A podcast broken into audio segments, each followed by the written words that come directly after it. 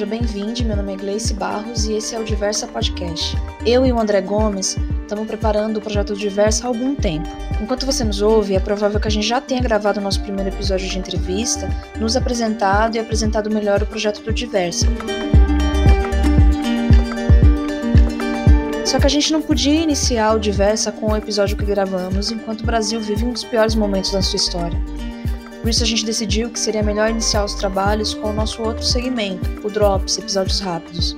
Passado pouco mais de um ano do início das medidas de combate à Covid-19 no país, eu acho que ninguém ou quase ninguém imaginava que a gente ia estar vivendo o pior momento da pandemia, sendo descrito por alguns especialistas como a pior crise sanitária já vivida.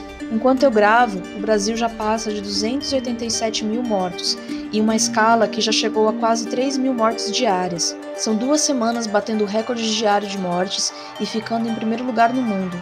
Já o número de vacinados, esse não chega nem perto do que seria um combate sério ao contágio. Isso no país que já vacinou milhões de pessoas em campanhas anteriores, em apenas poucos dias, o que por si só já mostra o tamanho do problema. Até agora, cerca de 2,5% da população foi vacinada, sendo que o número de pessoas brancas é o dobro do número de pessoas não brancas que foram vacinadas. Para se ter vacina é preciso comprar, mas o genocida que ocupa o mais importante cargo executivo desse país continua a fazer chacota da pandemia e jus ao apelido, o que mostra que o colapso não tem só a ver com uma crise sanitária. Aliás, essa crise sanitária é consequência direta de uma crise política que a gente já está vivendo há anos e que só vem piorando em episódios inacreditáveis tão inacreditáveis que passou do limite da piada ruim e sem graça. O estado de São Paulo são mais de 66 mil mortos até aqui. João Dória decretou a fase roxa emergencial, mas continua não impondo maiores restrições de circulação e comércio. Para ser sério, a gente teria que ter mais de 70% de isolamento social. Isso só no estado. Parece que o toque de recolher das 23 às 5 da manhã e agora o fechamento do comércio não tem feito o lockdown chegar nem a 40%, segundo dados do mapa do isolamento. Já o prefeito da capital, Bruno Covas, fala que é impossível controlar o nível de isolamento devido ao baixo número de guardas municipais para fiscalizar. Na educação, existe um adoecimento aberto e escancarado dos profissionais. E eu não estou falando só da contaminação por Covid-19, mas também da saúde mental. Você vai ouvir agora o relato de uma jovem professora do ABC. Tire suas próprias conclusões.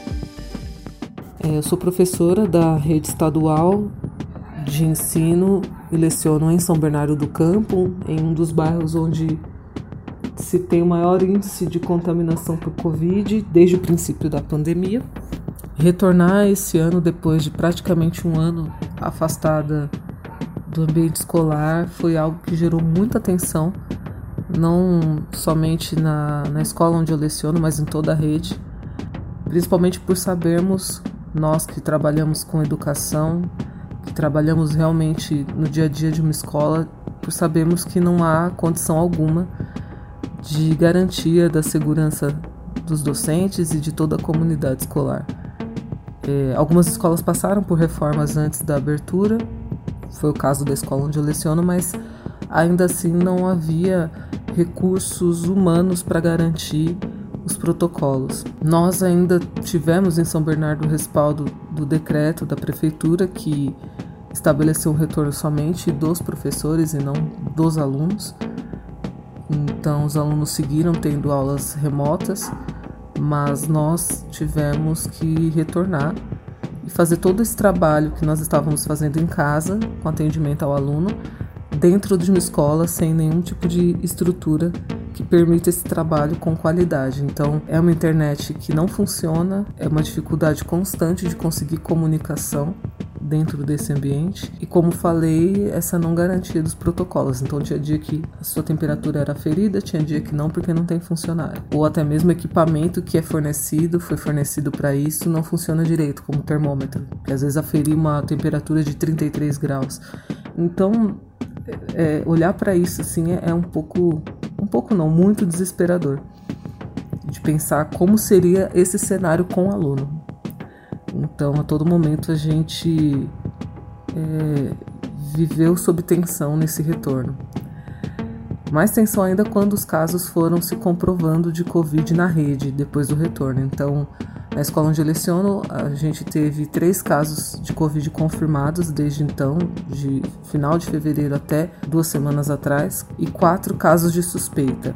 só nesse primeiro mês de retorno, fora os casos que foram pipocando em toda a rede. Então era a tensão de pensar que a qualquer momento ia ser com um conhecido nosso, que alguém ia entrar num estado grave por conta da Covid. Então viver sob esse cenário é extremamente tenso e estressante. Depois da abertura das escolas, desse ignorar dos governos sobre as condições da rede mesmo, conforme os casos foram aumentando, esse colapso da saúde no estado, a Secretaria da Educação deixou a cargo dos, dos diretores decidirem sobre como ficaria a situação dos professores nas escolas, se haveria rodízio, se o retorno né, dos professores se suspenderia, eles trabalhariam em casa e grande parte das escolas, de acordo com as suas regiões, suspenderam e os professores voltaram ao trabalho em home office. Até o momento é isso que nós temos e cada semana, cada dia é uma informação nova, uma informação diferente. O governo estende nosso recesso até final de março. Por um lado, eu me sinto mais segura e acredito que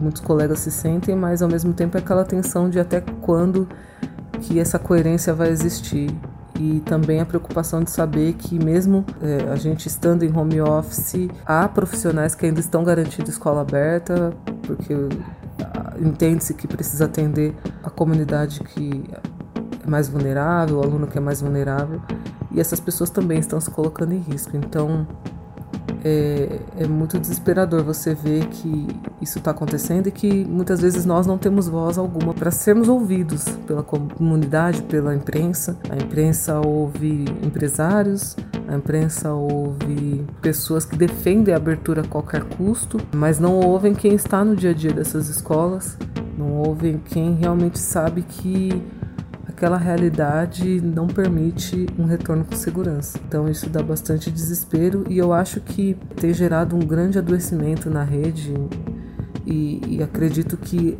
até depois desse retorno, depois da vacina, todo esse adoecimento vai deixar muitas consequências, não somente para os professores, mas para os alunos que tiveram perdas irreparáveis.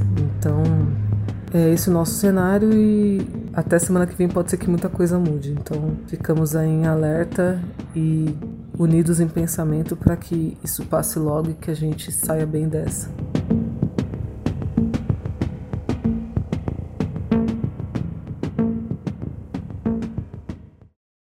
No ABC, cerca de 5.300 pessoas perderam a vida, e a taxa de ocupação de leitos está na casa dos 90%, assim como no resto do país. Diadema já chegou a 100% e os pacientes já estão morrendo na fila à espera de uma nova vaga na UTI. O isolamento, com o fechamento do comércio e medidas mais duras de funcionamento nos considerados serviços essenciais foram decretados até o próximo dia 30 pelos prefeitos da região em reunião no consórcio intermunicipal.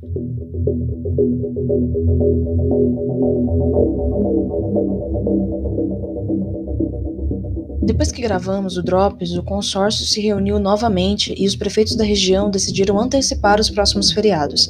Entre os dias 27 de março e 4 de abril não serão considerados dias úteis e os serviços essenciais devem funcionar até às 17 horas, exceto os da área da saúde. Mas voltando ao governo federal. Semanas atrás, quando explodiram os números de mortos, o presidente surpreendeu um total de zero pessoas quando disse, entre aspas, vão ficar de mimimi? Mesmo com a saída de Pazuello do Ministério da Saúde, fruto da óbvia má gestão, Marcelo Queiroga, o substituto, não deu qualquer sinal de que vai mudar o rumo da condução da crise. Cenas vividas em janeiro e fevereiro no Amazonas parece que já são realidade em outros estados. Falta de leito nas UTIs e nas emergências, filas de paciente à espera de vagas. E agora a nova, os estoques de medicamento para intubação e tratamento nas UTIs chegando ao final. A Anvisa já avalia comprar esses medicamentos de empresas não credenciadas para evitar o pior.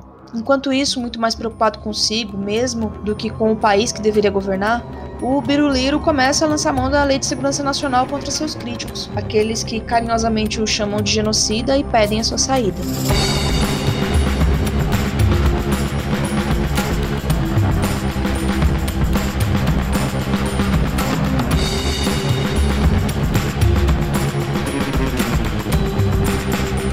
Mas aí você fica pensando: quem vai sacar esse ser do executivo? A Câmara, o Senado, o mercado financeiro? Ele segue com cerca de 25% de aprovação. e o escândalo das rachadinhas é negócio de família. Qual vai ser o ato ou o que ele disse que vai tirar ele do cargo? No dia que o país chegou a 2.798 mortos em um único dia, o líder do governo na Câmara disparou, aspas, a nossa situação, ela não é tão crítica assim. Comparada a outros países, é uma situação até confortável, fecha aspas. Nos últimos dias, eu ouvi algumas vezes jornalistas e críticos falando no fim do Pacto Federativo. Aparentemente, uma das saídas agora é estados e municípios se virarem para garantir alguma reversão dessa realidade. Parece que a gente chegou nos cenários distópicos dos filmes blockbusters aqueles que preferem pensar a destruição da humanidade a um mundo diferente e melhor. O povo, bom, esse ou morre de Covid-19 ou morre de fome, já que o auxílio emergencial é aprovado no valor em torno de 250 reais, num país em que o gás de cozinha custa 105 e o pacote de arroz quase 30. Me vem à cabeça os versos do Emicida. Tudo, tudo, tudo que nós tem é nós. Nada mais real nesse momento. Grupos e organizações civis têm feito campanhas financeiras de solidariedade para ajudar nosso povo. Isso é o que tem garantido o mínimo do mínimo do mínimo para algumas famílias da periferia. Para aqueles que não têm como sustentar, nada resta além de se arriscar. Aí aqui entra uma inversão de lógica. Sem um comprometimento econômico para garantir um isolamento social, o que resta é uma crise humanitária para os mais vulneráveis. A pandemia vem mostrando cada vez mais claramente qual é a lógica do sistema que a gente vive. É cruel, assassino, desumano, o puro suco do capital. Mas o que pensar? O que fazer? É possível fazer mais algo? Tentemos pensar juntos. Comenta aí com a gente as suas impressões. Na descrição do episódio estão as fontes que usamos para esse texto. Obrigada à professora que gentilmente nos concedeu seu relato.